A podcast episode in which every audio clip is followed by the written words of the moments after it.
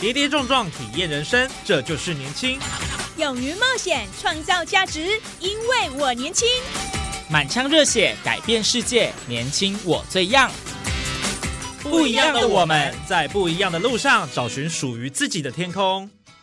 年轻新势力二点零全新出击，正声广播公司台中广播电台制作，林燕宇主持。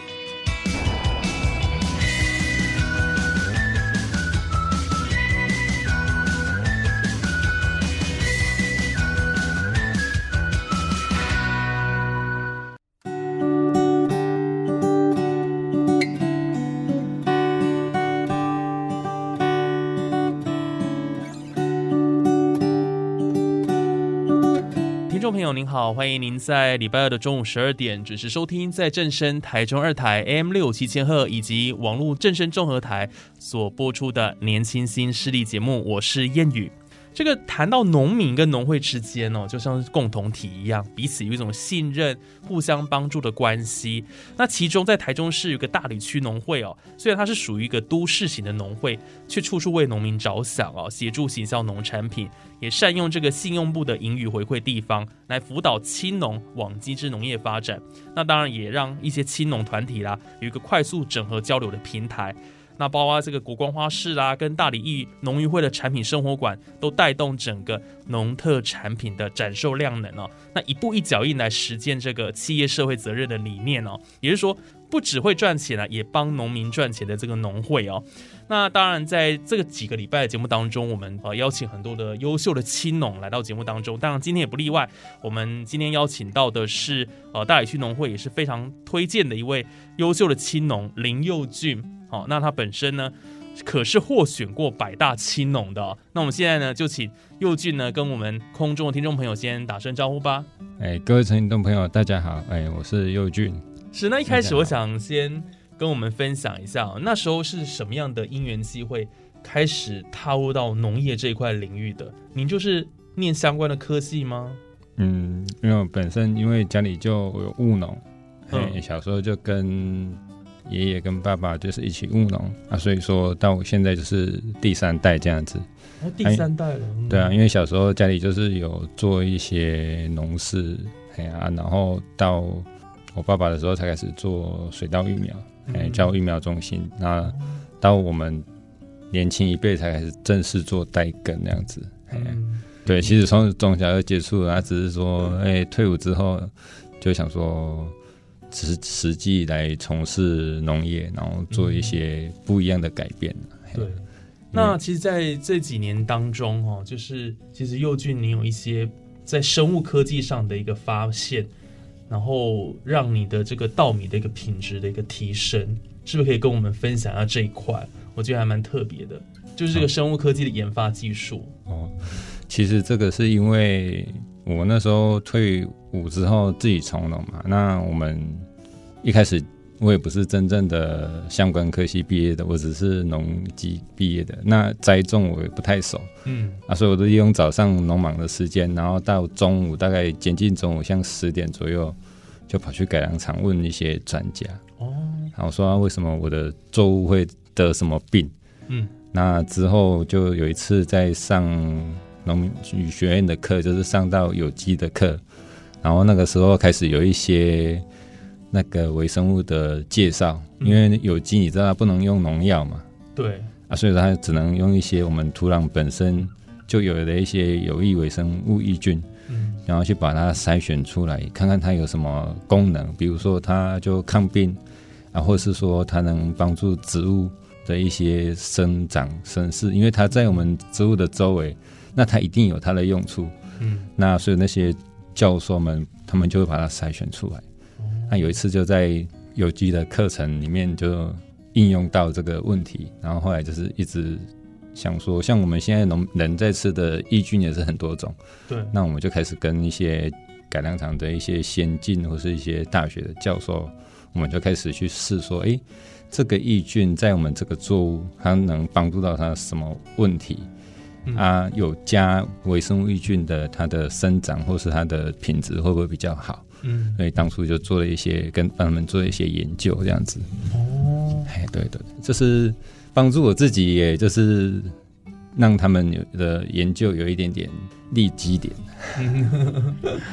所以就因为这样，你就开始投入到这个部分。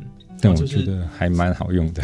对，就是呃，因为现在农业我们都希望是无污染啊，无农药残留，对对都比较走这个路线那过去我们大家知道说，这个种稻米可能都需要用一些化学的肥料、化学的农药，但是你这个却翻转了这个不同传统以往的一个方式，这样子。嗯，对。它的原理是什么？好像说是利用这个好菌将坏菌吃掉，来改善这个土壤品质。嗯，其实是这样子的、啊，它菌有很多功能啊。对，比如说它就是会抗病，或是它就是只是帮助它生长啊。所以说，在这个也是要看说他们研究出来的这只菌的效果啦。嗯有些菌它会固氮，那、你会固氮就不用用到那么多的化学的农药跟肥料。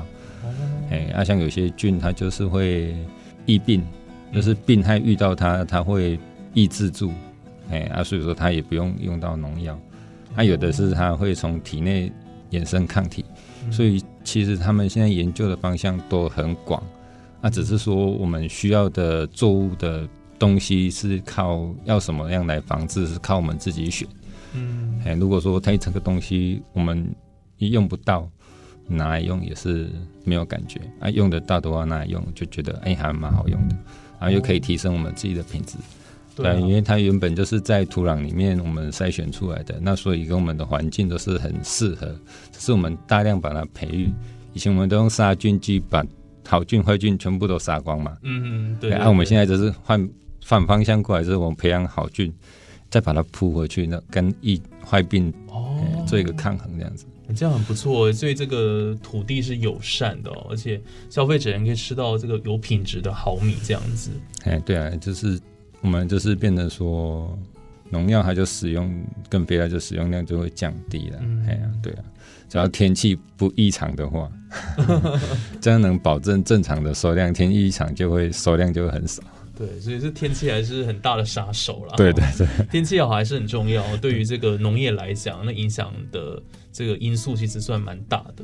对啊，嗯，那像因为你刚刚有提到说你是农家第三代嘛，嗯所以呃，跟老一辈的种植方式一定是完全不一样的，尤其特别又有这个生物科技的技术导入，那个时候对于这个长辈的一些意见的一个相左啊，哦，那时候你怎么去克服，或者是让他们说相信说，哎，这样的一个方式事实上是对这个土地是好，对你的稻米品质也是有帮助的。就是自己做试验，自己改变嘛。啊，像我们就是后来我就是从，诶、产地造餐桌，我们自己做试验，有用跟没有用的，你我们去自己去吃就会有感觉嘛。嘿，那就是变成说拿这一点让顾客认认定我们说，哎、你这样用它的口感是比较好的。对，那我们是不是就会朝这个方向去做？嗯，我有曾经拿来做秧苗栽培，然后结果那个阿北就说啊，你的嗯啊派去啊，其实因为我们微生物栽培，它没有像农药一样它抑制住了，所以它的秧苗是比较长。那阿北认为说啊，你这是土长，这是坏掉的，啊，所以说我后来我就没有打算说在全区都去推广这个，就是我自己用了秧苗，哦，我才有去去做。啊，可是现在技术越来越发达，哎、反而哈有一些菌种它是可以在秧苗使用的，哎、目前有，那、以前的就没有，因为以前那个时候还没有针对秧苗这个部分去做这个试验，哎呀、就只有对栽种跟品质做这个试验。了解了解。那像你用这个方式，大概有多长的时间了？嗯，大概快二十年了。快二十年了，很长了哎。对，因为我们育苗要介质要栽培，介质要做处理嘛。啊，嗯当初是因为介质要处理的问题，所以才想说，哎、我用的这些东西都有杂菌，那杂菌要怎么处理？嗯诶一般只能用农药灭菌嘛。然后后来想说，哎、不对啊，如果我去上有机的时候，哎、它有一些微生物，那微生物拿来做抗衡这些杂菌，嘿，所以从那个时候开始就拿它来用。那用了之后，哎，哎，秧苗就跟着用了，跟着到田里面了，已经觉得哎，好像还不错，有效果。哇，所以这二十年来哈，我想都已经呃，对这个土地啊环境友善的方式在耕作了，嗯，哦，所以这个让这个稻米能够呃有很好的一个成长的环境那当然品质也非常好，然后获得这个消费者的肯定啊。那像你们这个米的话。有没有？好像听说有一个名称，那你的农场的名字是不是也可以跟大家介绍一下？哦，目前呢，我们就是想用嘉禾米来做一个行销了。嗯，嘉禾米这个“嘉”是哪个字？就是呃，家人的“家”，家人的“家”，嘉禾米。啊，禾呢？禾就是禾部，禾部。哎，嘉禾米。对对对。哦，所以要开始要做这个。行销推广就是一个品牌名称，就对了。对对对对对。然后你们的农场叫什么名字？哎，农场是泉丰农场。哦。泉水的泉。对，泉水的泉，然后丰富的丰。对对对，一一般人都会取相关的。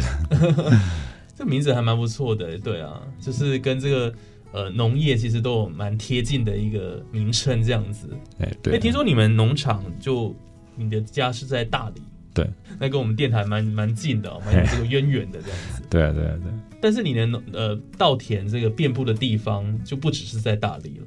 对，蛮分散的，因为我们做代耕的，就是如果说一般呢，都是我们的长辈他不因为没有办法做的话，我们才会给他承接来做啊。所以说我们的田区都会比较散啊。嗯，哎，对，比较散，对啊。所以就是哪一些地方有？就是呃。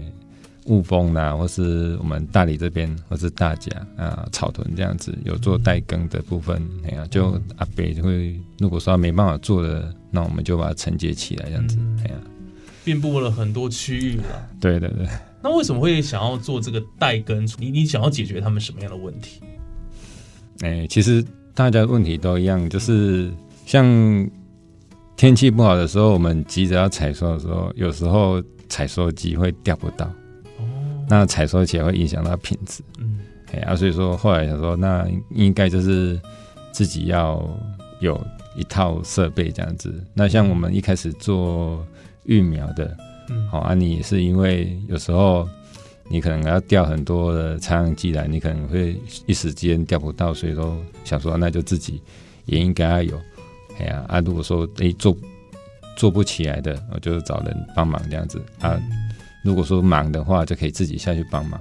最主要是这个机具价格不菲啊，也很高了。对，现在农农机具很贵 啊，主要还是要工作要好做啦。因为你完全都是靠调度的话，有时候因为你忙，大家也都忙啊。那你自己可以做一点点的话，哎，那就可能一两天的工作就摊开了。那之后就是就会很好做这样子。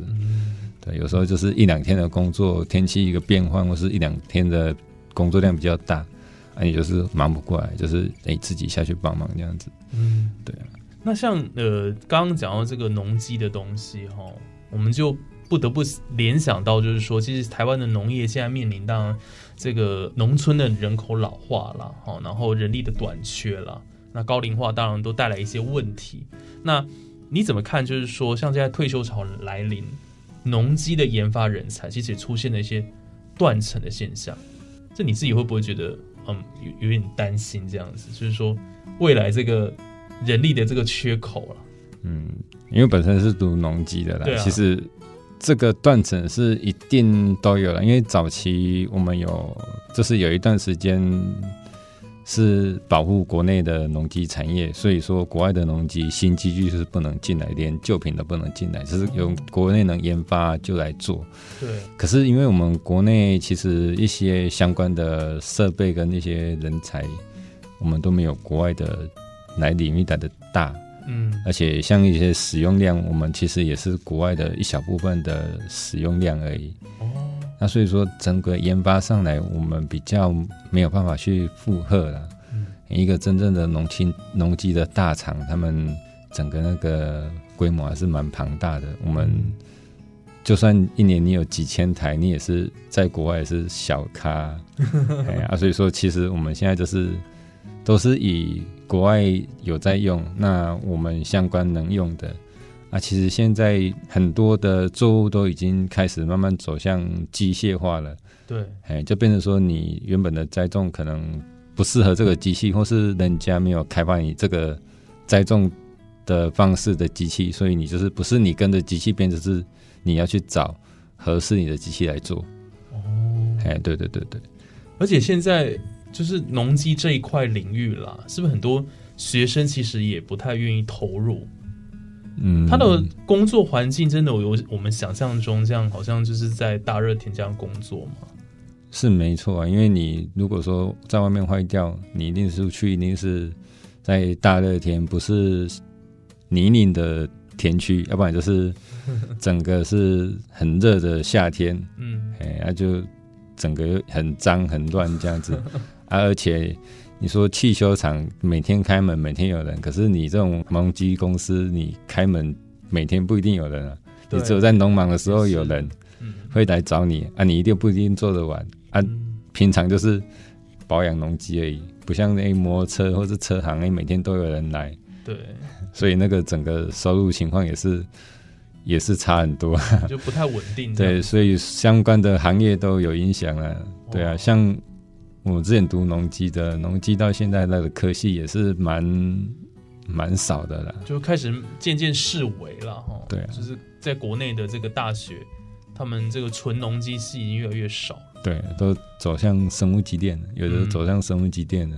对，所以变成说整个这样研发应该是会出现断层的。对啊，的确是有点可惜啊。不过这个我想有一些需要去改变的啦。嗯，主要是我们没有没有那个市场。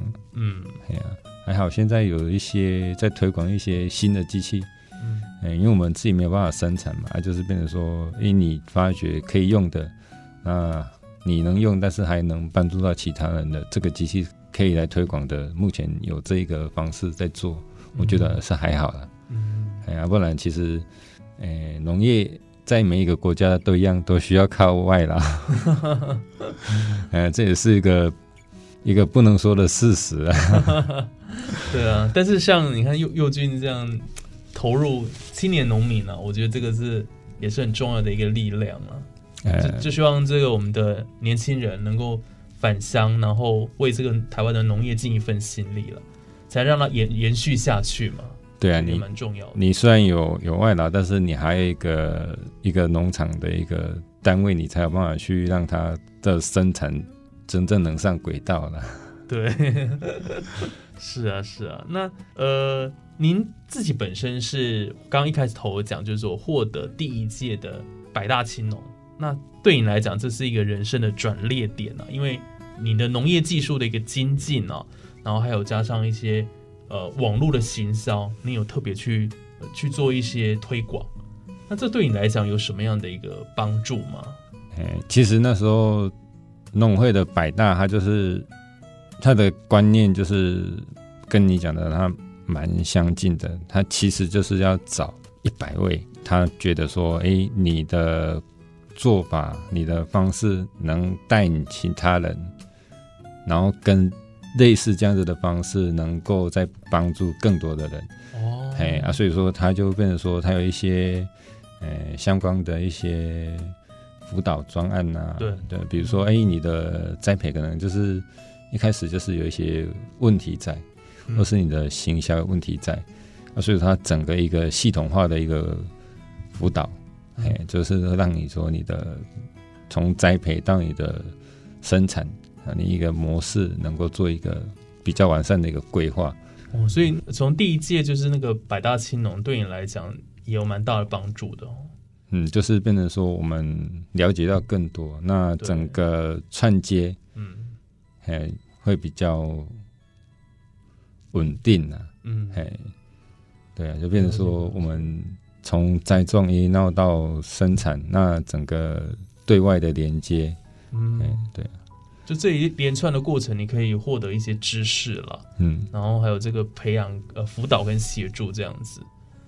那像呃，我们刚刚在开头提到说，您是主要是在这个大理区农会的这个辅导之下了。那大理区农会这边有没有提供你们什么样的一个协助？嗯，农会本来跟农民的关系就是很紧密的。对，那后来的话，农会他现在变成说他，诶，蛮支持我们一些现在青农的一些做法，嗯就是把自己的好的东西，然后对外推广。嗯那对外推广，其实我们也是要一个平台。对那农会的角色，他就是担演这个平台的串接者。哦，嘿，对，他就比如说，哎，有一些市集啦，或是有一些地方，哎，需要这种东西，那他就会跟我们这些相关的一些青农说，哎，那有什么产品，或是有什么地方需要可以来做一个推广的，嗯哎，对，然后或是说你你的目前的工作上，你的栽培上有一些需要做一些支持改变的哦，农会可能会找一些专家哦来帮助你这样子。哎、现在都有一些些配套的措施，哎、嗯对，等于是帮助你一些，比如说产品的一个行销推对广这样子啊。对，哦，有什么市集，那你们就可以去，然后就可以跟消费者有更多的这个接触，对的，让自己的产品亮相啊。对啊，不然其实你没有亮相，人家也是哎、觉得说，哎、好像没听过。对，真的是这样子。对啊，对啊，啊，所以说一定要有品牌，然后有一个产区，就是这样子。对，对，要不然以前我自己觉得说，哎、为什么大家都不会回购？因为想想，哎、好像人家回购也不知道怎么找你，对，就好像找不到你，没有那个对对对对了找不到一个连接的一个点，对。哎、就变成说，哎、怎么这只有一一两个人？啊，推广出去的，好像怎么都没有回来，嗯，那、就变成说，哎、他可能其实就觉得，嗯，啊，好像找不到啊，找不到他就算了。对，反正市面上很多选择。对对对啊，大品牌很多啊，对啊，对啊。要要有那个记忆点嘛，对啊，他们就说，哎、哦，那大品牌的好像也不错，就转移阵地去买其他人的这样。对对对对。哦，所以这个农会就扮演这个角色了，对，一个串接着一个串接的一个，桥梁，嗯。我觉得蛮好的然后跟这个农民的关系，哦，还有这个应该说农会这样的一个品牌了哈，在大众心目当中都是有信任感的，很安心的。对。对，所以这样互相的这个结合，就会擦出很大的一个火花。嗯，对，没错，哇，这样真的是很不错哎。所以呃，这个不管是技术上，然后有什么问题，农会提供哦这个咨询，然后产品的话也帮你们做曝光。对，所以农会对你对你来讲，这个帮助是非常非常大的。嗯，对，因为其实农会本身就跟一些会员农民他们其实就比较有连接啦，嗯，哎呀，所以说这个部分是比较实在的啦，嗯哎呀，好，这是实质的效益了。对哦对，那最后我想呃来请呃佑俊来跟我们分享。那像您这个全峰农场，然后你们接下来要推的这个嘉禾米，你你自己这个稻米的一个种植或推出的这个产品种类大概有哪些呢？跟我们听众朋友分享一下。嗯，相当的多啦。我们嗯现在就是以如果你香气来分的话，其实台湾有三个品相的香气。嗯第一个就是我们说的芋头香，诶、先不管它什么品种，它就是芋头香的。啊，第二个就比较单独的，就是泰国香米的泰香的，哦，诶、那就是那种茉莉香。嗯，然后第三个就是那个我们的西餐料理，印度那边的西餐料理，他们是用像意式的，他们是用一种特殊的有香气的品种的米在做。嗯嘿，这个也是另外一个我们台湾现在的改良厂的那些博士们都有研究出来。嗯哎、目前台台湾都可以栽种啊。其实我在讲，其实米你以香气或不香气，或是比如说我们说的台耕九号米，就是米子比较好的米。对，其实总归一句话回来，就是变成说，我们自己吃什么米会习惯，嗯，你自己的口感啊，对。对，包括像一些一些黑米啦，或是一些养生的，有有一些特殊的，比如说它的糖尿病的，嗯。你的糖分因为转换的话就要低，那你才能吃嘛。要不然你转换太高的话，你吃下去就会撑不住。所以那些特殊的米，其实我们国内的专家都很厉害，他都有育种出来。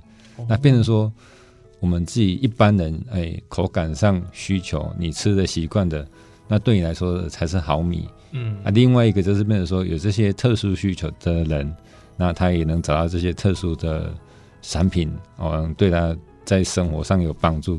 所以我觉得这个才是重点。嗯哎，不是说哎香米不香米或是什么九号米会特别好吃，应该是说，因为我们每个人的喜好都不一样，对，那变成说，哎，这个品种，哎，你吃是觉得说，哎，它 Q 度、粘度，哎，你都适中，符合你的口感，我才觉得这个是最好吃的。哦哎，我也跟人家推过最好的米，可是他会觉得说，哎，这太黏。哦吃不习惯对对对，那时候我们的推广方向是错误的。嗯哎，我后来就觉得，哎，客人问我都说跟人家讲说，应该是你觉得好吃，它就是好吃的，不是我跟你讲说什么是最好吃的，它就一定对你来讲是好吃的。哦对，一定要符合你的口感、你的喜好，嗯哎、它才对你有用。对啊，像我们在选栽培也是啊，哎、要有好的栽培，就是不用太多的喷药，病虫害管理要好，嗯然后又要丰产。对啊，所以我们选品种让农民栽种也是这样子。那到我们自己另外一个有在自己在销售的话，我们会选择说，哎、那它也要好吃，我们才能推广啊，啊，不然推广也是没有用 啊。所以说，变成说好不好吃，就是消费者啊是一个很重要的一个关键呐、对对啊，你觉得好吃，哎、就好吃。对。哇，谢谢这佑俊的分享哦。的确啦，这个各花入各眼哦，每个人喜欢的东西不一样哦，啊所以这个再好的米也是要有真的喜欢它、欣赏它的人，他才愿意去消费嘛。对啊，要不然其实他们一开始在设定推广这个品种，他们就其实也有想过说要走哪一个路线。嗯，可是啊，你这个品种真的有让那个路线的客人全部都接受吗？也不一定啊。嗯，对啊，像我现在我们也开始在跟农委会的计划一起在推一些杂粮。嗯，对啊，像我本身在我们大理这边也种红豆。哦，啊，那其实大家也会觉得说，哎呀，红豆的产地应该是在屏东。对，比较有名，屏东万丹嘛。对对对对对对，它可是我们现在在试嘛，哎，应该是会比那边的口感好一点。哦，啊，可是问题是就没有人知道。对，哎呀哇，这样就很可惜哦。对啊对，因为现在就是其实大环境在改变啊，嗯像遇到去年的干旱，嗯，所以一些杂粮不用水的方式栽培的品种，也有时候都会接受到那个是重视这样子。嗯，哎呀，对啊，所以这个好的产品还是希望这个多多有一些管道了，然后让更多人知道，这才是最重要的。对对对对，嗯，好，我想今天节目上真的很开心哦，邀请到佑俊哦，跟我们分享他的故事。那当然，他也跟我们介绍说，哎，这个呃，他这一路走来这个心路的历程了哈。然后我我觉得，呃，台湾的这个农业哦，真的是数一数二的、啊。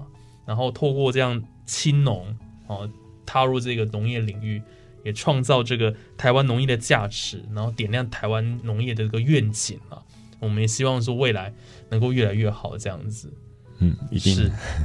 好，那我想今天节目就呃很开心邀请到我们大理区农会推荐的优质青农林佑俊。那今天佑俊跟我们分享非常多的啊他自己这个相关的一些呃在稻米上种植的一些经历了哈。我觉得呃大可以让大家多一些参考。那也欢迎大家可以。呃，踊跃购买这个佑俊生产的这个米了哈，全峰农场哈，这个脸书粉砖应该都找得到嘛。可以可以，好，好谢谢谢谢。是是是，好，那我想我们今天节目就进行到这边，也感谢听众朋友的收听。那我们下礼拜呢还有更多精彩节目内容都在我们的年轻新势力。我是叶宇，那我们下礼拜空中再会喽，拜拜。好，拜拜。